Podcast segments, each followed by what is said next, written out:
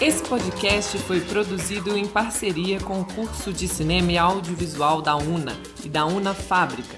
Trilha sonora composta por Rafael José Azevedo, com colaboração de Renato Vilaça, da Tinindo Comunicação Sonora.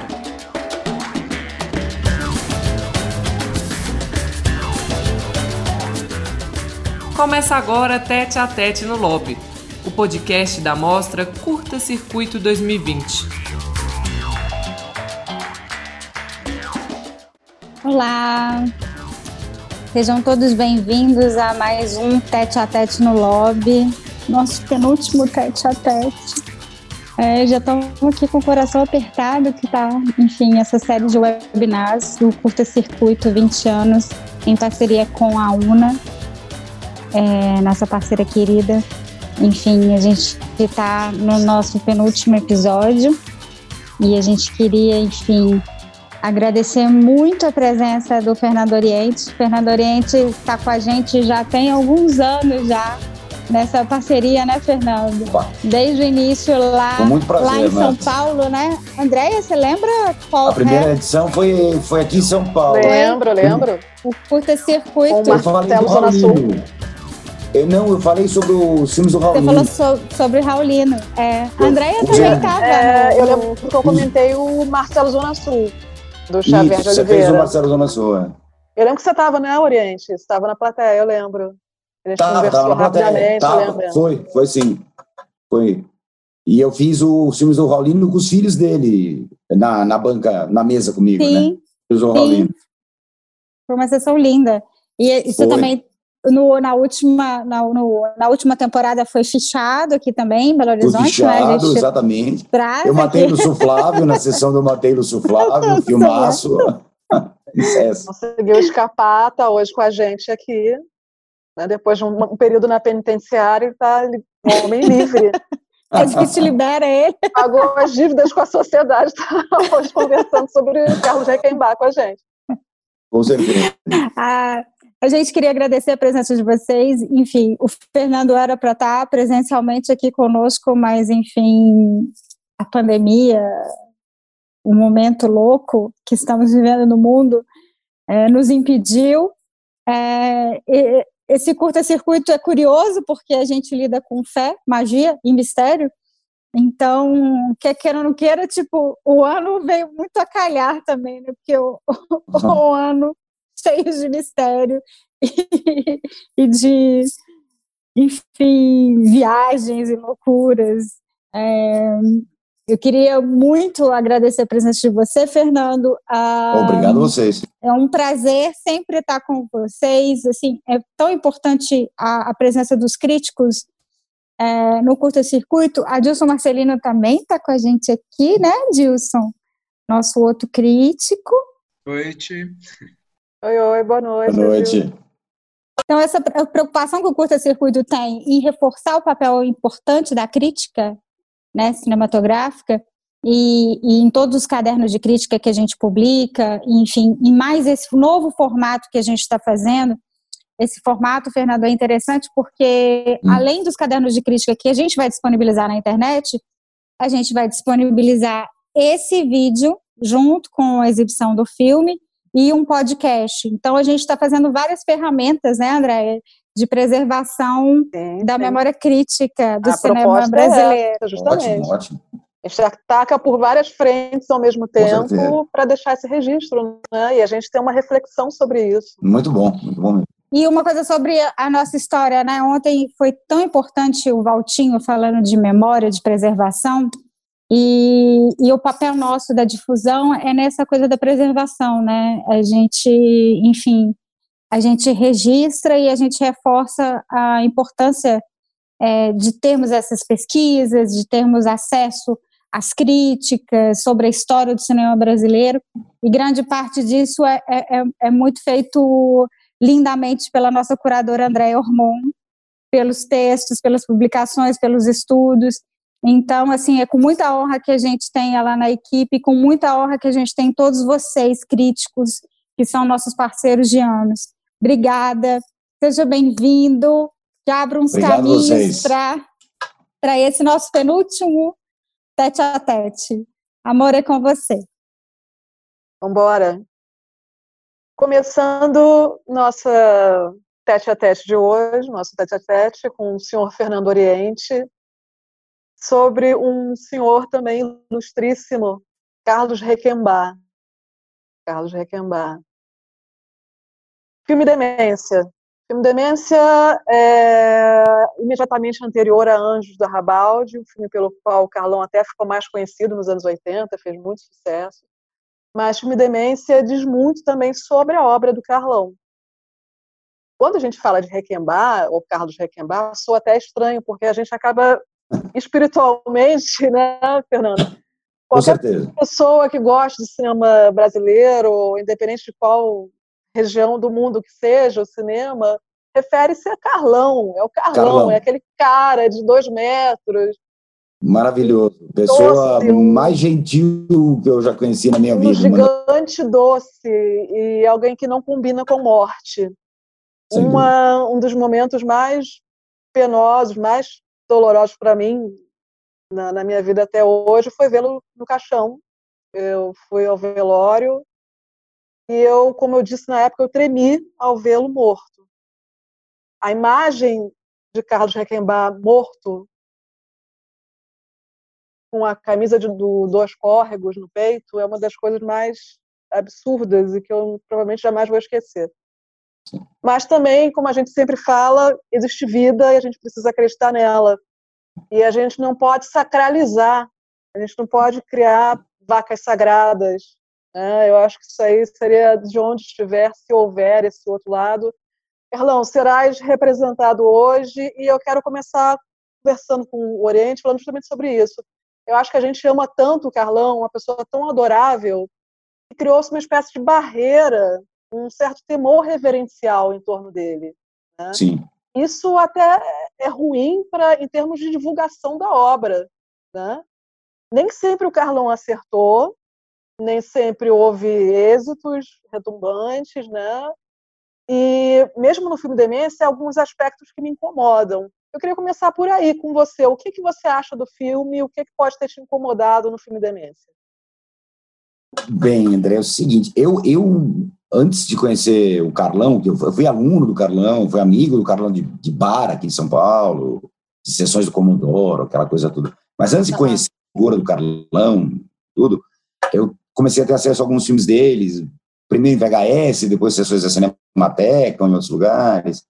E o filme Demência sempre me chamou muita atenção. É, se destacava para mim no meio da obra dele, assim. Uhum. é um filme imperfeito, eu acho que é, e acho da imperfeição do filme, muitas vezes nesse sentido, nessa jornada imperfeita do, do Fausto, dele aqui em, em São Paulo, eu acho que ele extrai a, o que de melhor tem, talvez, um, ou algumas das melhores coisas do filme vêm dessa imperfeição. É, da dificuldade de produção, da, da conclusão que existem vários boatos do como foi aquela sequência para a praia que já era prevista, mas foi acelerada até o desfecho do carro na, na sequência final. É, eu acho que, que, disso ele se faz grande, como, como muitos filmes, nas imperfeições que eles se tiram nesses interstícios, como se fossem interstícios, sabe? Interstícios uhum. uh, não programados, aquele acidentes dentro do filme que fazem ele maior. E revendo o filme Demência hoje, eu, eu não considero ele o melhor filme do Carlão, não. Eu sou, eu gosto, eu acho que ele tem muitos filmes excepcionais, excepcionais mesmo. Sim, não é? Eu já achava antes de conhecê-lo, né? Eu, se pudesse citar um aqui, me pede um filme do Carlão, aí eu sou obrigado a dar um, daria o Império do Desejo. Tá, que... Amor, Palavra Prostituta, Lilian Amor, Palavra Prostituta é maravilhoso. Maravilhoso.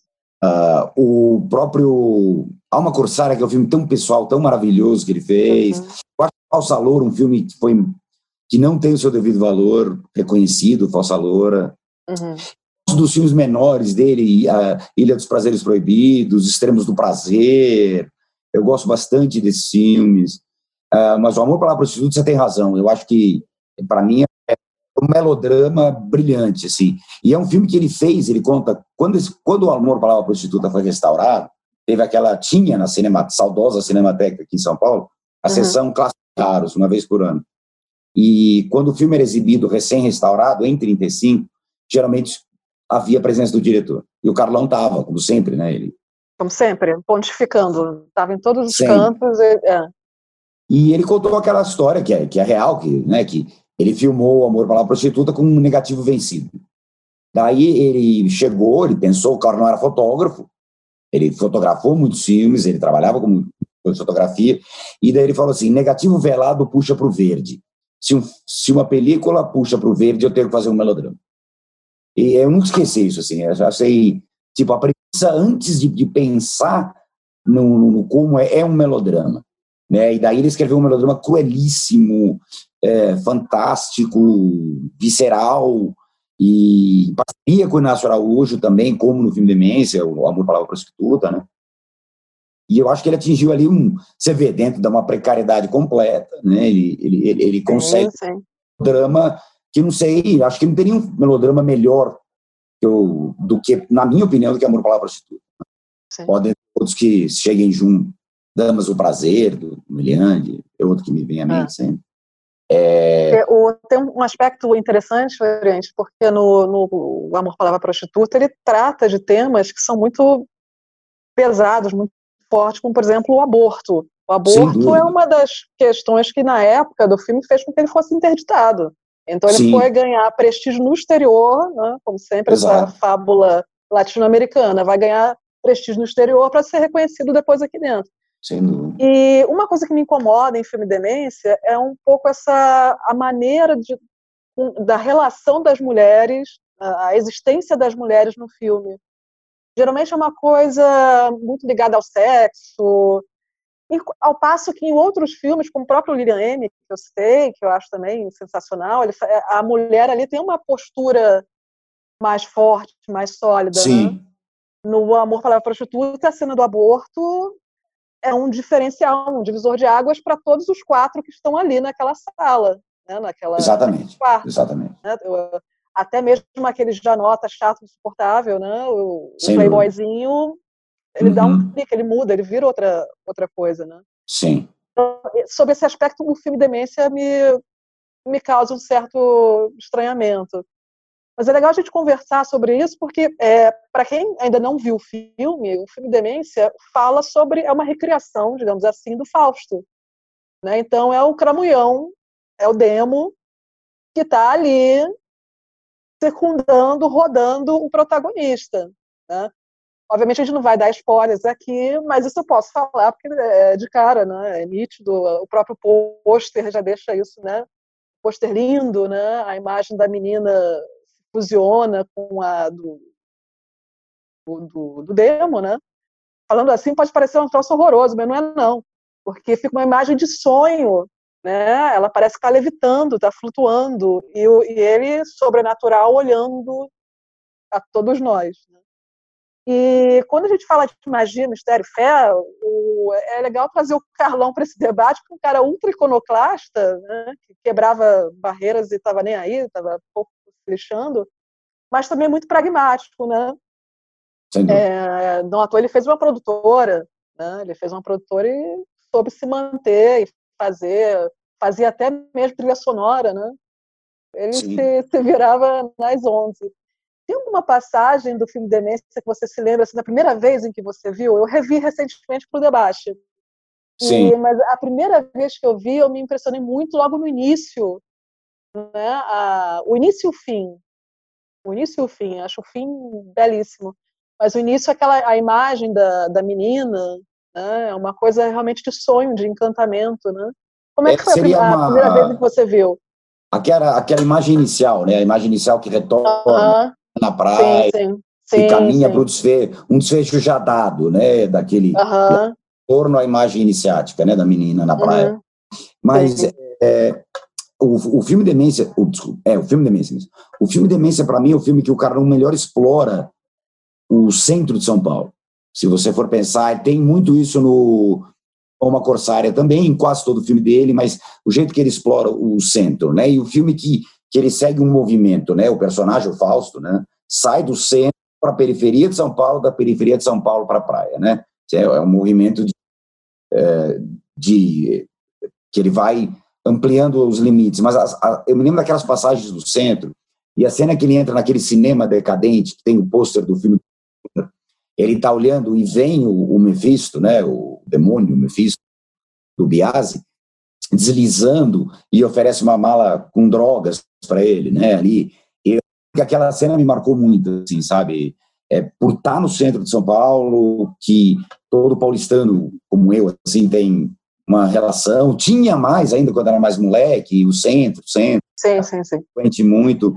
Mas aquela imagem, por estar tá lá, Fausto, Mephisto, é, num cinema com um pôster do Fuller, eu sei o quanto o Carlão gostava do Fuller, né, várias coisas ali, já aquele destino dado do personagem, é, aquela cena me marcou muito. E a cena do banheiro, que muita gente ria, eu lembro de várias sessões que eu vi, eu vi muitas vezes o filme, né?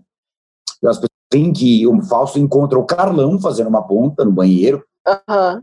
ele tá no urinol do lado do, do o amigo gosta de provérbios, acho que não lembro agora de de frases e faz uma citação, né? É, é, aqui me marcou muito também, que é já no caminho dele para a estrada, né? A, muito assim da, da a periferia, a hora que ele vai para a periferia também, a, a, sequência na fábrica, onde ele encontra o poeta, que era um ator recorrente, o Carlão que era um poeta, agora me foge o nome dele. O Parolini, né? O Orlando Parolini. Parolini, exato, Orlando Parolini. Hum que naquela carcaça de um edifício, em meio em ruínas também, que também faz uma citação, né? E o que você estava falando é interessante, né? O Carlão, ele, ele, ele, ele introduz o, o metafísico fantástico nesse filme no meio de uma, uma aproximação realista dos espaços. Ele filma o filme todo ali com a câmera na altura do homem, uma recriação do real, eh, os personagens reais que ele encontra, e ele vai inserindo de uma maneira aí que eu acho outro grande mérito do filme, ele insere esse, o fantástico no meio de um, de um, de um naturalismo, de um, de um naturalismo de encenação, né? Seja por um personagem que está conversando parar e citar algo, seja por um corte com o personagem encarando a câmera e citando para a câmera, seja pela presença do Mephisto, logicamente, caracterizado de Mephisto ou não, pelas recorrentes flashbacks que ele tem, dessas imagens iniciáticas e tudo mais. E falando, aproveitando o gancho que você falou das mulheres no filme, eu concordo com você que elas são, elas têm papéis fracos no filme. É, até mesmo a, a, moça que foi amante dele aqui, é, é, que o ajuda, ela também está lá, que, né, porque ele, ele teve um caso, ela também tem, aquela coisa sexual, tá, né, sem dúvida nenhuma. É, eu acho que é um filme, talvez o filme do Carlão, de mais qualquer personagem que não seja o Fausto, o personagem, o Enio, que conduz o filme, que surja, ele é uma, ele acaba sendo uma fantasmagoria. Ele é uma lembrança do passado, alguém que surge, ressurge, que ele reencontra, que o filme está aberto ao, ao, a esses encontros do Fausto com o outro, né, encontrar com o outro. Mas esses outros, eles servem apenas para relembrá-lo de alguma coisa, para dar umas pistas sobre quem ele é, pistas para ele mesmo e para o espectador, mas são incapazes de demover ele do, do percurso dele, de um percurso que, que, que, tem que concluir e que a gente está dado desde o começo do desfecho qual vai ser. Né? Então, do, todo personagem, mesmo a menina, essa funcionária dele, ex-funcionária, né? que é a falida dele de cigarros, é, é, ela mesmo ela surge, ela também é uma fantasmagoria. Quando ele encontra os personagens, o cara que ele compra o carro, todo mundo, mais material ali, materialista, que seja aquela presença na superfície da tela, elas são da cabeça do Fausto na, na, na, na condução do filme, do jeito que o cara não constrói a mise-en-scène, são perturbações fantasmáticas de um personagem que está reencontrando o passado, reencontrando presenças, está tentando pensar quem ele foi, relembrar quem ele foi e quem nunca vai ser, né, ao mesmo tempo também. Isso é muito interessante, nunca vai ser. Né? Do momento, muita gente fala que é, o filme poderia ser, teria uma viagem, ou teria um, um, limbo, como se ele já tivesse não mais aqui nessa jornada faz, né, o Fausto. É, Então, eu acho realmente que, concordo, as presenças femininas, elas acabam sendo sexualizadas, desde a da esposa dele, passando por essa ex-amante e outras mulheres que surgem no filme, mas é um, é um filme muito masculino, e o Carlão sempre foi um cineasta que trabalhou, tratou muito bem personagens mulheres, né? Sim, só... sem dúvida. É isso que é. causa justamente o estranhamento, né? Porque, é, na verdade, é uma proposta. Ele retoma aí, por exemplo, o curta Sangue Corsário, que é a mesma toada, né? Geralmente uhum. é o personagem principal, um outro homem amigo com que ele tem uma relação de fraternidade, quase irmão, e começam Sim. a falar sobre o mundo e andando nessa carta de amor a São Paulo. Esses filmes são de amor às cidades, né? Um amor profundo. Você vê o encantamento pelas ruas, né? E sempre é, deambulando, né? Andando, andando, andando, andando. É, o filme sempre é um constante movimento. Não né? para, né? né? Não para em nenhum momento, é um movimento é constante. Para quem for ver o filme, é interessante ressaltar isso, porque é, são sempre, na maior parte das vezes, são externas, né? Seja ele no carro, seja ele andando, a câmera acompanhando ele, atrás dele, né? bem ao método do Fuller, né? como você citou. Exato, exato. E, mas sempre essa coisa da, da caminhada em dado momento, a gente vai ver algo muito bonito, né? Que ele tem a sensação de que o prazer não é nem você chegar em algum resultado, mas sim a experiência da caminhada. Da caminhada. Né? Então, que para ele é algo falado, inédito, né? Ele está fazendo isso ele, A gente sempre pressupõe, né, que ele tenha sido um cara muito fechado, com um pai autoritário, Sem esse dúvida, pai que a gente não sabe quem é, mas que deixou cicatrizes aí nele de alguma forma, né? Né? Então é, é interessante essa, esse caminho do, do, personagem. Né? Sem dúvida, um filme em movimento e, e algo que ele se. Porque é, começa o filme, é aquela coisa, né? Não é, não é contar nada do, do filme. Começa o filme, ele perde tudo. Ele é um industrial sem indústria, ele tinha uma indústria de cigarros, faliu. Ele tinha uma mulher, ele se separa da mulher que já tem um amante que não suporta mais ele, que não esconde isso dele.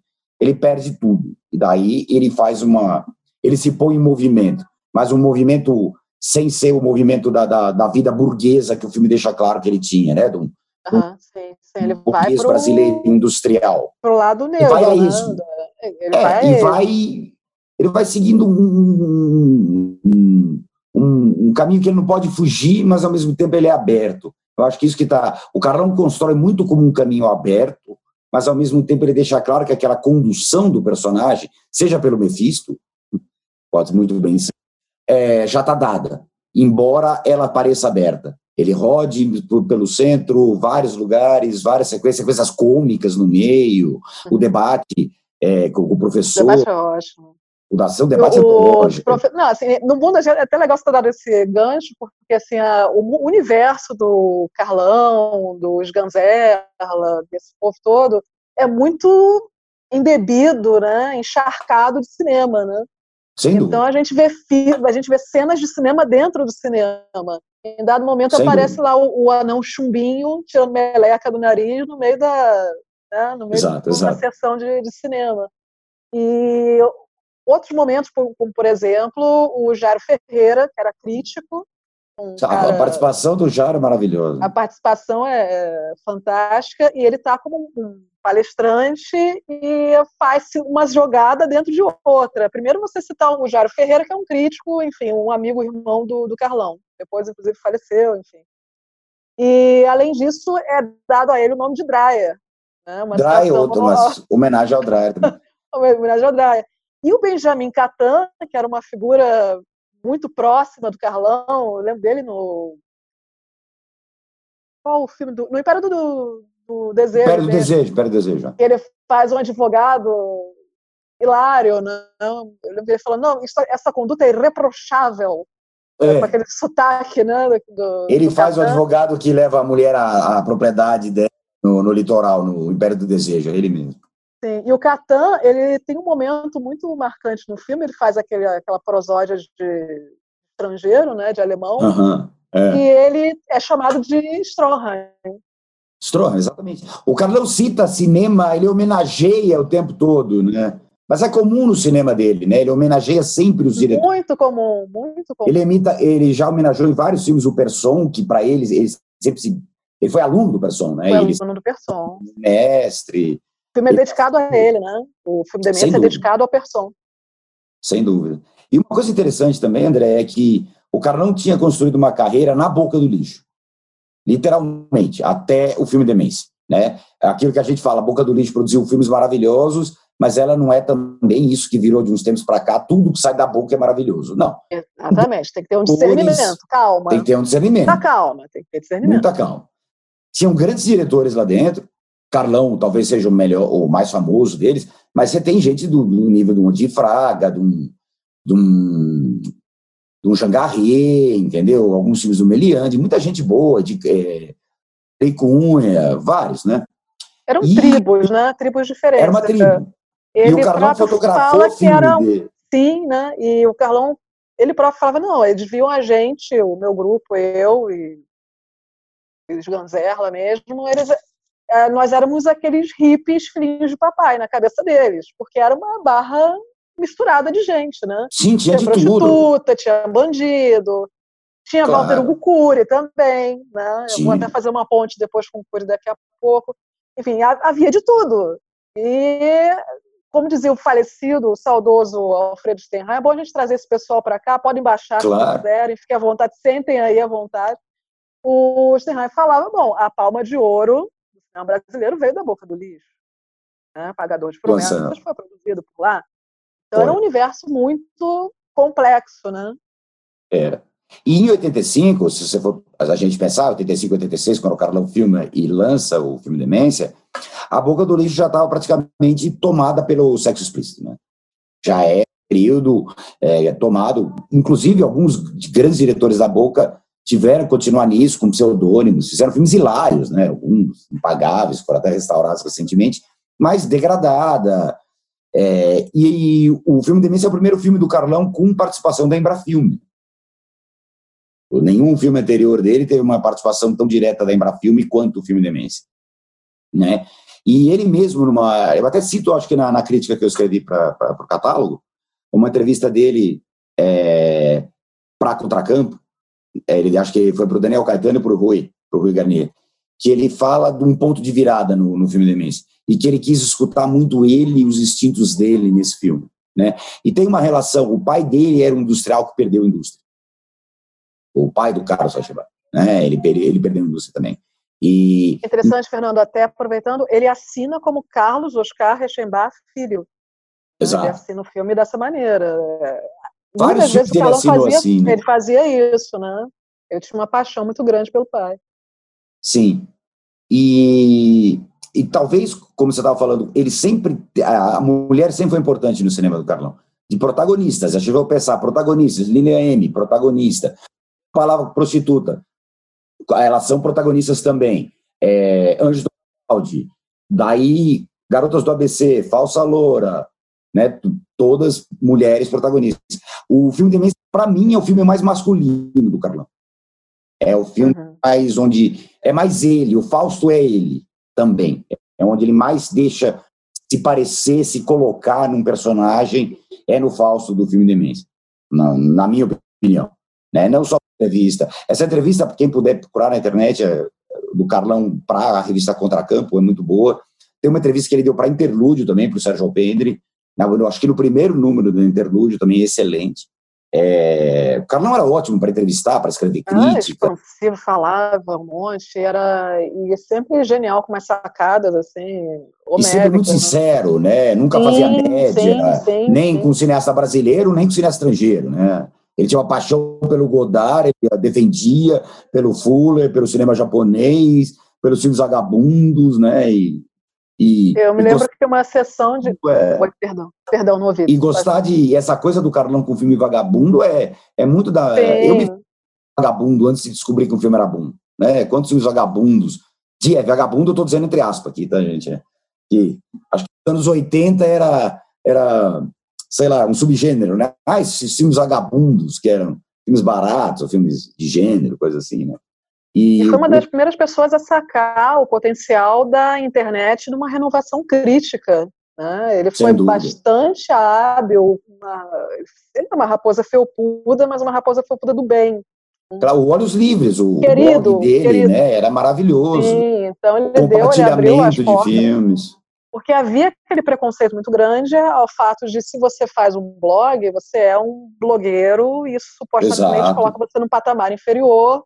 E a gente Claro. conseguiu reverter isso ao longo do tempo. Mas naquele início ali, tipo, em 2005, 2004, era uma outra forma de se encarar a crítica feita na internet. Então, o papel do Carlão no cinema não se resumiu tão somente ao fato de ser diretor, né? O cara foi produtor também, era um leitmotiv, ele lançava coisas, né? Ele lançava A sessão do Comodoro tendências. que ele fazia aqui em São Paulo, é, todo mês, ele levava filmes dele, ele, ele legendava com amigos os filmes é, que o Cine Sesc cedia para ele, né? Aham. É, eu me lembro de uma sessão que o, o player do, do Cine Sesc deu um problema ali na hora, porque era uma sessão improvisada, ele saiu, foi até a casa dele, pegou o player dele, trouxe e projetou o filme. Entendeu? Era uma sessão em que ele citou Raul Pompeia. Eu pensei, que cara é esse, né? O cara, o cara, cara de cinema que cita literatura do, do século XIX. A formação dele é, é literária, né? O Carlão, Tem um cara muito literário e muito culto, mas também ao mesmo Muito. tempo muito acessível, muito doce. muito, né? muito, muito. Eu sei que é, você deve conhecer a história, né? Que o Carlão falou que ele estava fazendo o curso de cinema dele, uma faculdade que não existe mais aqui, no, no Colégio São Luís, aqui na Avenida Paulista. O, o Luiz Sérgio Persson, professor dele, né? Numa das primeiras aulas, o, ele falou para o Persson, o Persson queria saber por que, que ele estava fazendo cinema, né? Por que, que ele queria estudar cinema.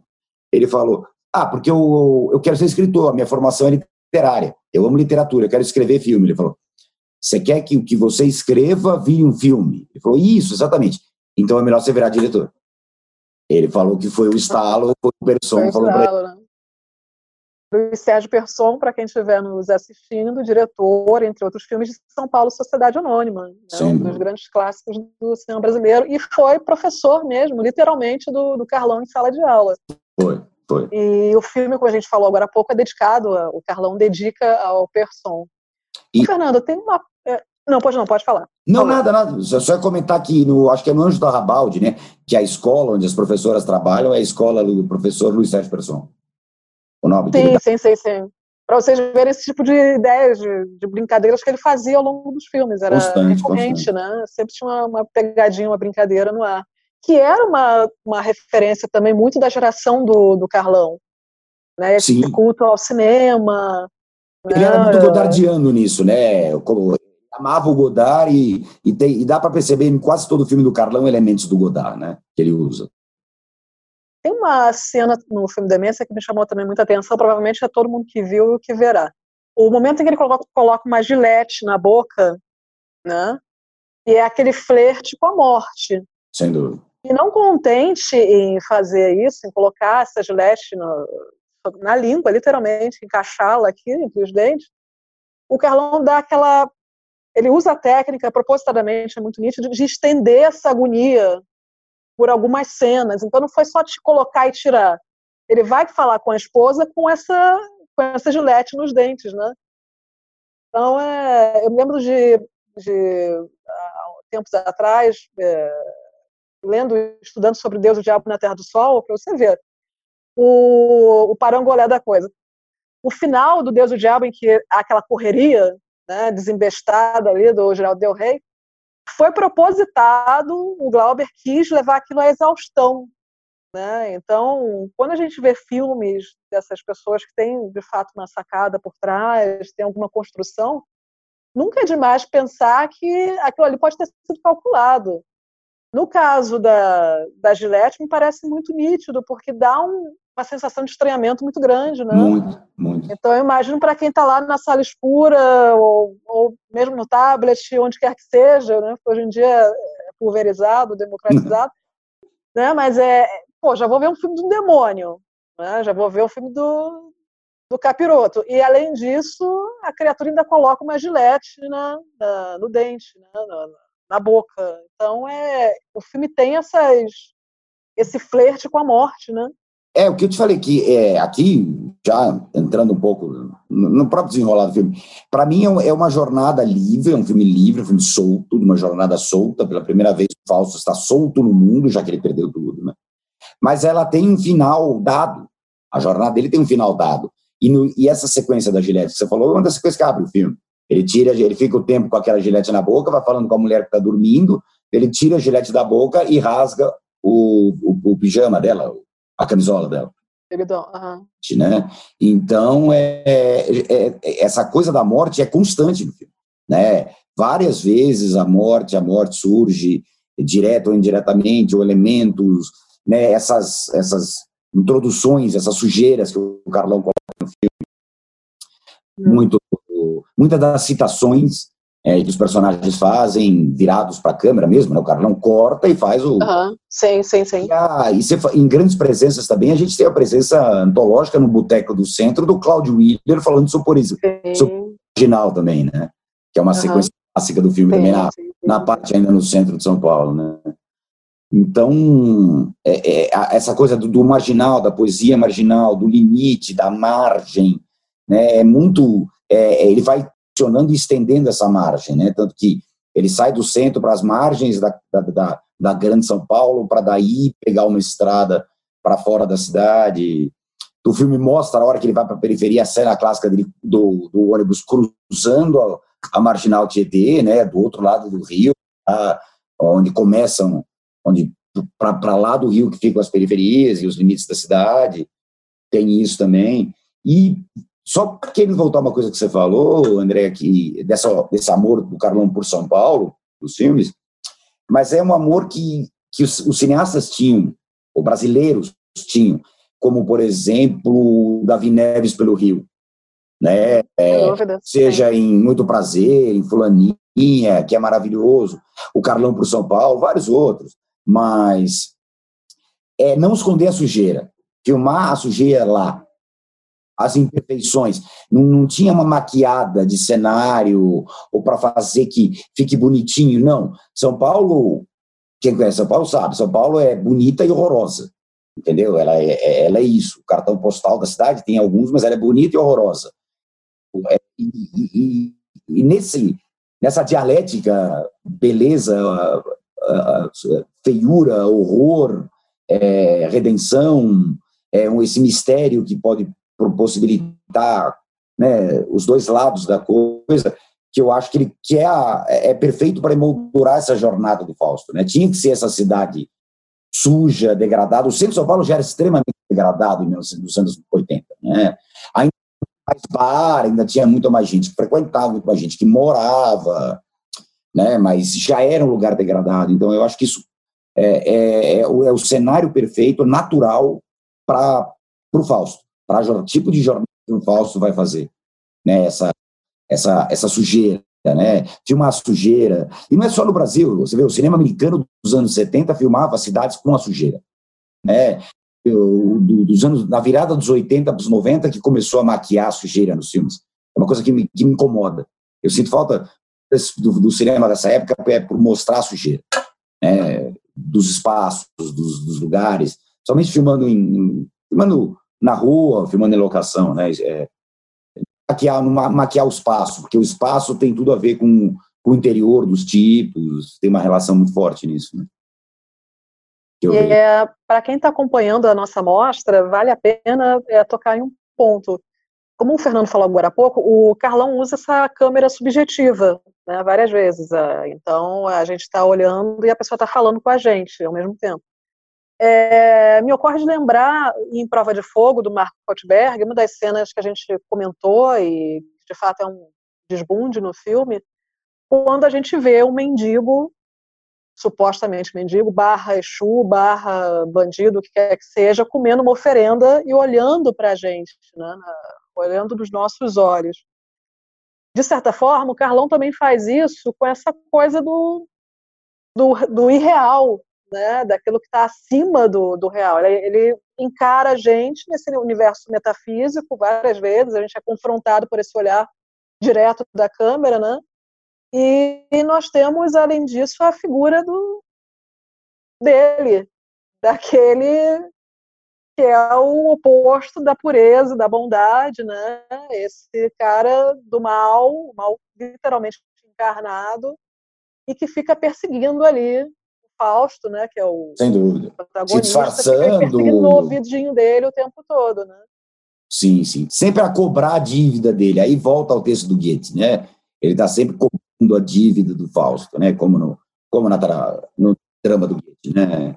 Então, essa referência literária também, mais uma do Carlão, né? O Sal, o, o caso, e, um, e, um, e, uma obra tão sintomática, né? Como o Fausto do Goethe, que muita gente ali analisa, inclusive o Lukács, como a obra que representa é, definitivamente a transição de um feudalismo para uma modernidade burguesa, né? E eu, eu, se desse, eu queria encaixar uma coisa que eu acho interessante no filme. Não, claro, claro.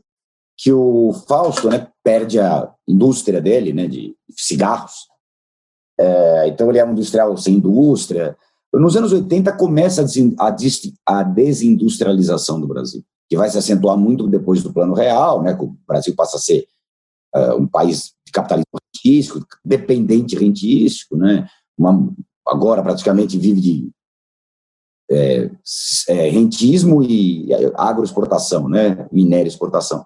Mas ele já mostra isso, né, que era a indústria brasileira caudatária de uma indústria multinacional, no caso, né, é, sócia menor, é, no caso ele com cigarros dele, né, então já é um período assim de um Brasil em transformação dos anos 80, da desindustrialização que o Brasil vinha montando desde o começo do século 20, você já tem ali o industrial sem indústria, falido, indo até a fábrica naquela sequência que ele vai, que ele encontra um personagem que só não vai estragar para quem não viu o filme, que fala que gostava muito dos cigarros dele, ele fala, ah, vou te entupir de cigarro, leva o cara até a fábrica, que está lá carada, entra lá, pega um monte de pacote de cigarro e dá para o cara, né? É, é, é, sintomático a gente hoje vê isso, né?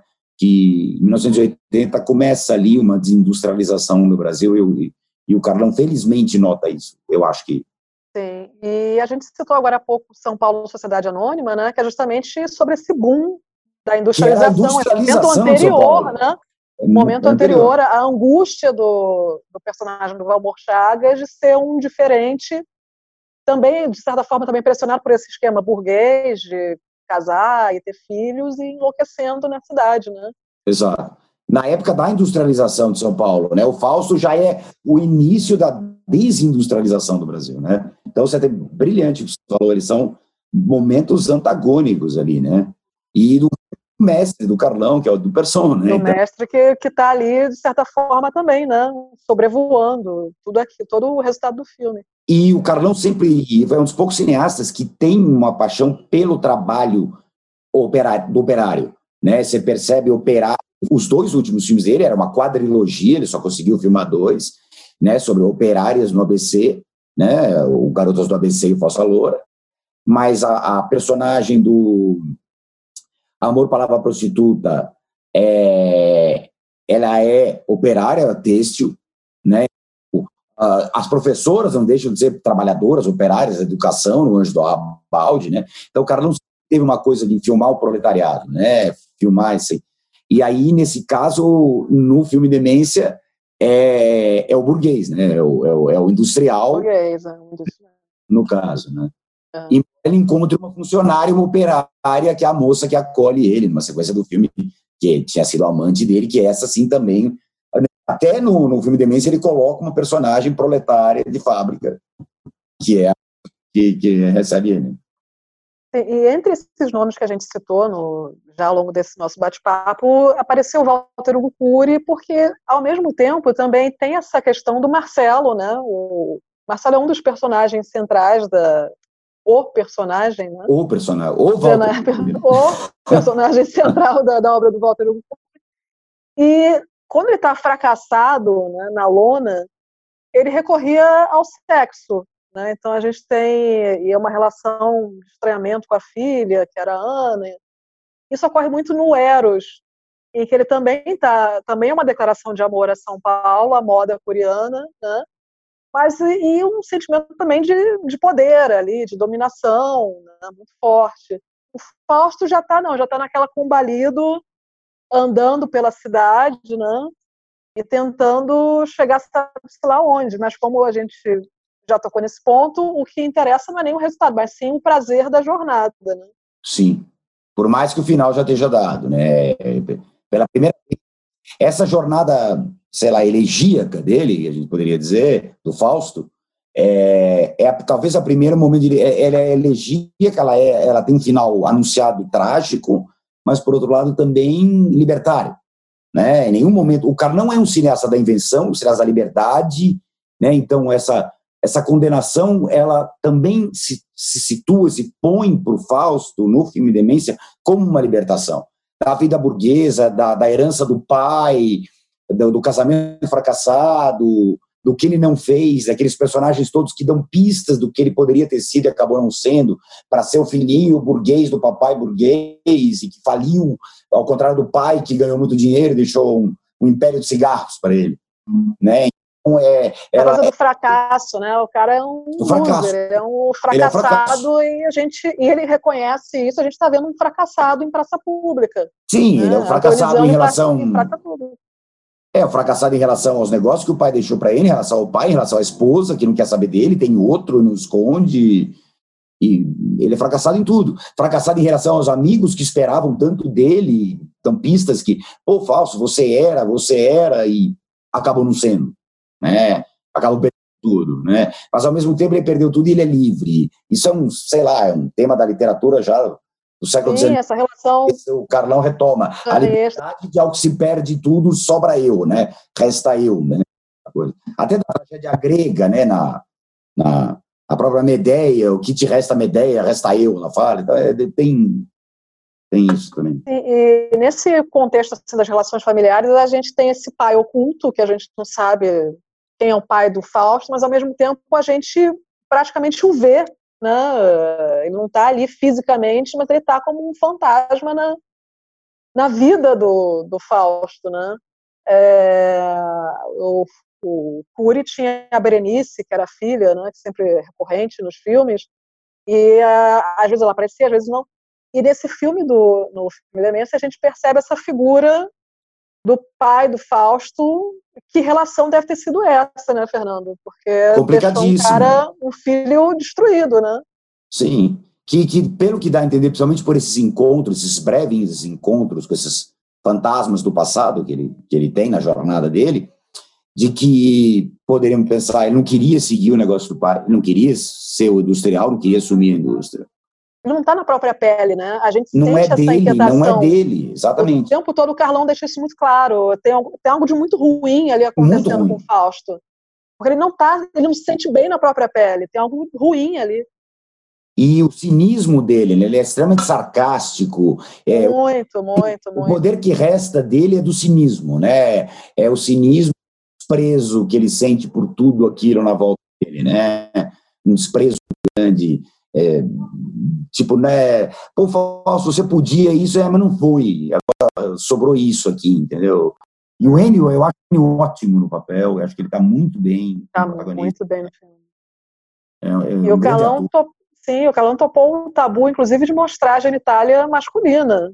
Né, que Sem vamos dúvida. e venhamos, é, é um tabu ainda hoje. Um cineasta ainda homem. Hoje, né? Né? mulher que seja, enfim, mas uh, sobretudo a gente pensar isso nos anos 80, né? E Sem o Carlão, dúvida. típico pai de família, né? Da porta de casa para dentro era né? super e altamente é, para frente. Foi muito o, o, o sexo para o Carlão sempre foi muito livre, né? Ele nunca teve problema nenhum. Ele tinha prazer em filmar o sexo de várias formas, né?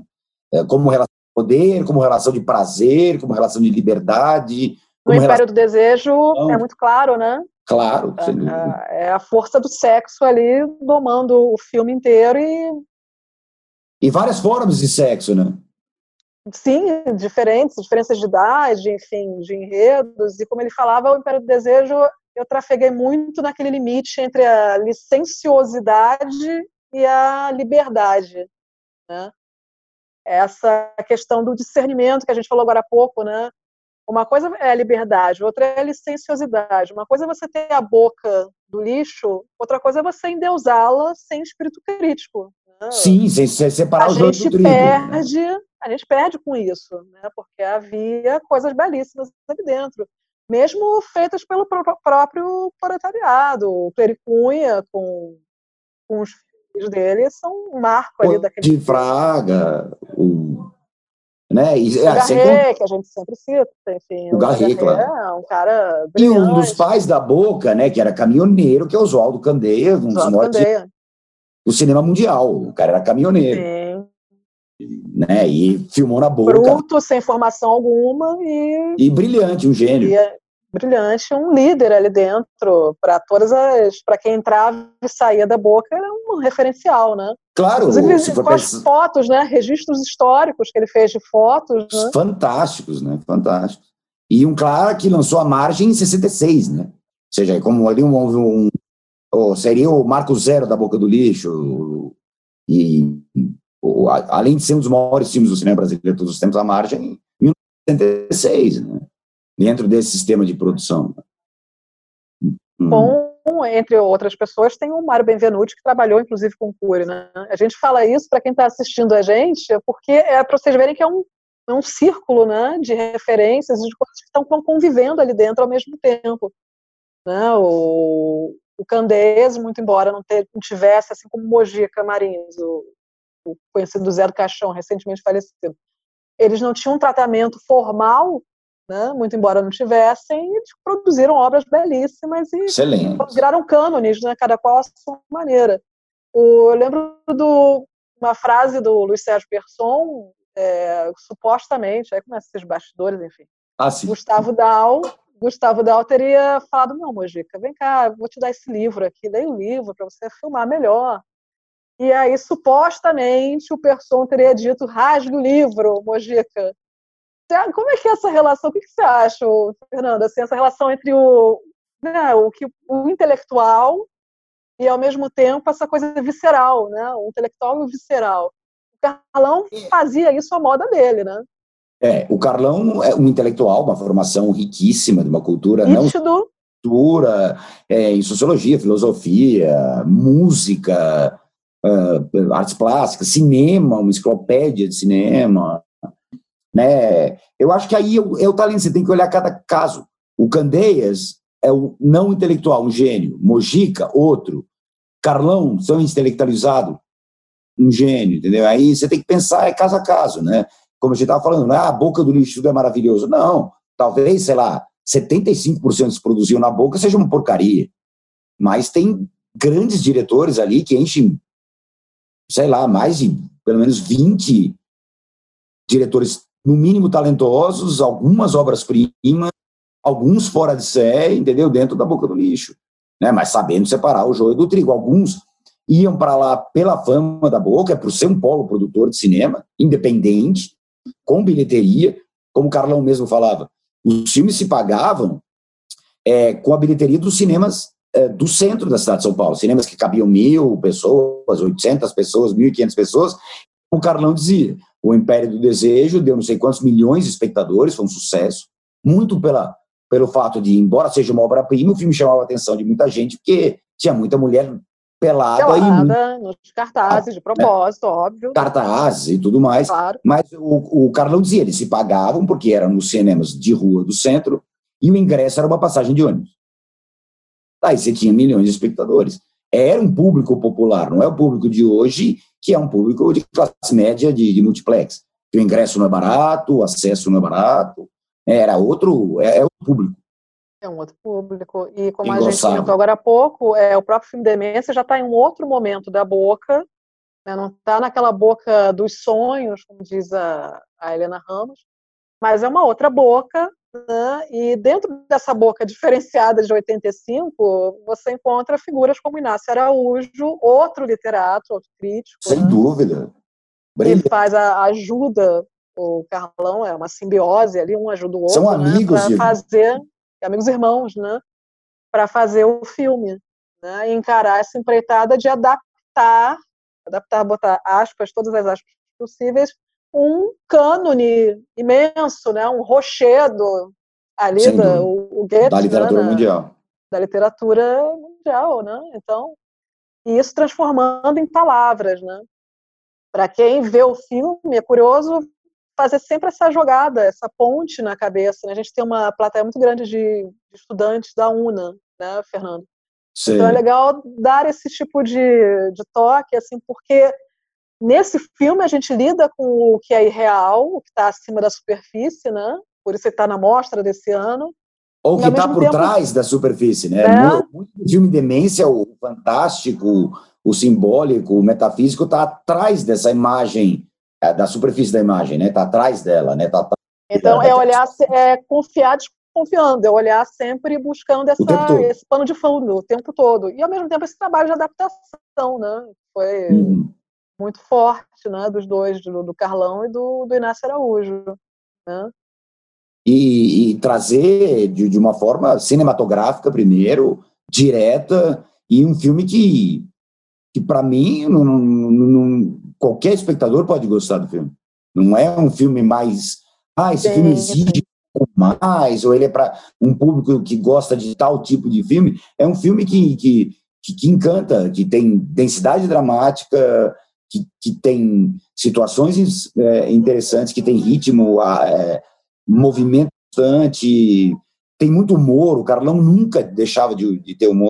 Uma sala de aula, quando eu fiz um curso com o Carlão, na Funarte, nossa, lá em 1996, que o Carlão dizia que todo filme tinha que ter pelo menos um momento de piração. Ele dizia piração.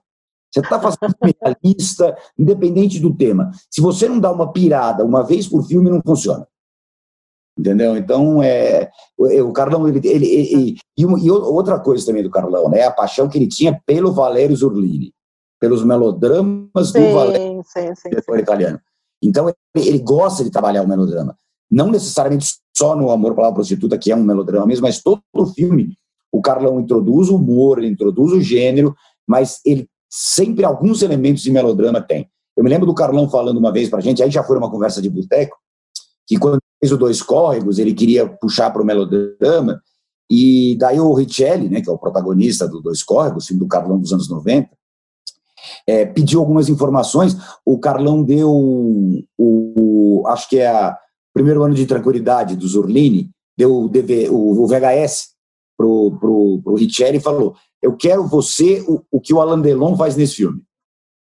O resto a gente conversa. sem responsabilidade nenhuma, é, só, leve, só né? ser o Alain Delon, né? Só isso. Só no filme do Zurlini. é verdade. E é interessante essa parte da que a gente está falando das andanças dele por São Paulo, essa questão dos inferninhos, né? Ah, e, aqueles né? momentos, né? né? São inevitáveis na vida do homem, do um cara que não é um macho alfa, ele está ali tentando não. sobreviver derrotadíssimo, né? E às vezes até transa, mas transa sem prazer, transa sem paixão. E no caso dele é, fazer é... monotonamente, né? Porque ele está a sensação de desconforto que, ele, que o Carlão, que o diretor consegue passar para o espectador é muito grande. A gente vê um desconforto Demais. muito grande ali, uma as mulheres são, é como, como eu estava falando, né? Volto aquilo, são espectros, né? São é um sexo espectral com elas, como é um encontro espectral com os amigos, ou com uma situação onde ele tenta resolver. Aquele amigo dele faz sempre um alívio cômico, ele que é sempre preso, sai do camburão. O Fernando Benini. Gostou, tem um é. momento ótimo, Fernando, que ele, quando ele entra no camburão, já tem uma pessoa dentro, um cara dentro. Aí eu acho que é a voz do Carlão falando um gostoso. Fechou a porta e fechou a porta do Tem, camburão. Exatamente. Esse tipo de piada é a cara dele, né? Não, é, ele, ele, ele insere, né? O, o Carlão ele é, ele é, meio polifônico, ele vai da, do humor escrachado, a, zomba, ao melodrama, a citação. É, Jorge Lima, coisas assim, eruditíssimas, né? Extremamente erudita, ao, ao, ao material em si dele mesmo, a jornada do Fausto, e, e vai fazendo essas digressões que ele faz maravilhosamente bem, quase todos os filmes dele. Ele é um mestre da digressão, eu acho, Carlão, do, interstício, sabe? Esse, esse do, do, simulacro, de, né? de, de, trabalhar o simulacro dentro das mudanças, é, das digressões que ele, que ele faz no filme, né? Então, acho. É, eu tô só aqui elogiando, cara, porque é difícil não elogiar. A gente fica, né? tem o, de fato, assim, no filme Demência, como eu falei, tem essa questão do uma repetição que já vem de Sangue Corsário, do Curta, né, e em outras obras, essa questão dos dois personagens, um falando, um pregando para o outro, esse recurso recorrente às vezes cansa um pouco. E, a, e a, o método de introduzir as mulheres no filme, né? Isso em contraponto a outros momentos brilhantes, né? Como por exemplo a gente já citou, Amor Palavra Prostituta, a trajetória do escracho, a, a dor, a alegria de Lilian M, Relatório Confidencial. Sim, o próprio Falsa Loura, o Loura. Aldi, né? As, as, as mulheres fortes, liderando e literalmente conduzindo os filmes, né? Como o Carlão sempre gostou de fazer, né? Mas aí já é o, o filme Demência já é o filme mais masculino do Carlão, né?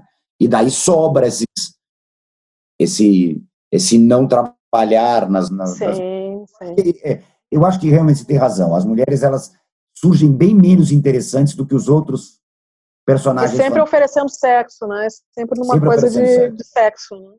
Sim, sim, Então, a única Isso mulher mesmo. que aparece que é idosa, a gente não vai dar spoiler aqui, já falei, né? tem que ter um certo cuidado. Prestem atenção na, na senhora idosa comendo banana, a moda do bang bang, do André Exa Bonatti, é, Exatamente, né? bang bang, bang bang total. É, na, na estrada, no carro. Prestem atenção nessa velhinha encantadora né, e saliente. Os espectadores que estiverem, por favor, vejam e, e, pensem nessa roda de debate aqui quando vocês estiverem é. vendo essa velhinha fofa. Lembrem da velhinha.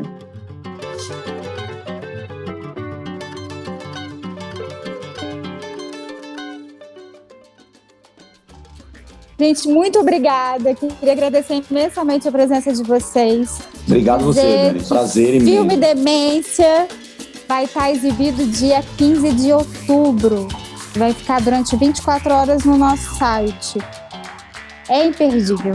Esse filme eu assisti no Humberto Mauro, assim, e, e nunca mais vou esquecer. Assim, saí do cinema até Saí meio anestesiada do cinema. Se começar pelo pôster, a pessoa já é tragada pro filme. O pôster é, é uma coisa linda, lindíssima.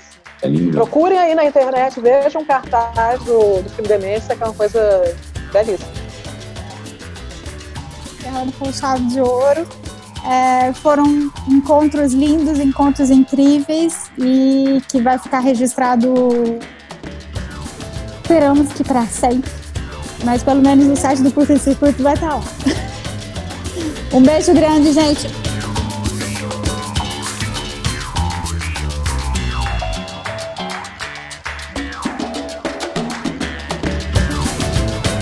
Você ouviu Tete a Tete no Lobby, o podcast da mostra Curta Circuito 2020.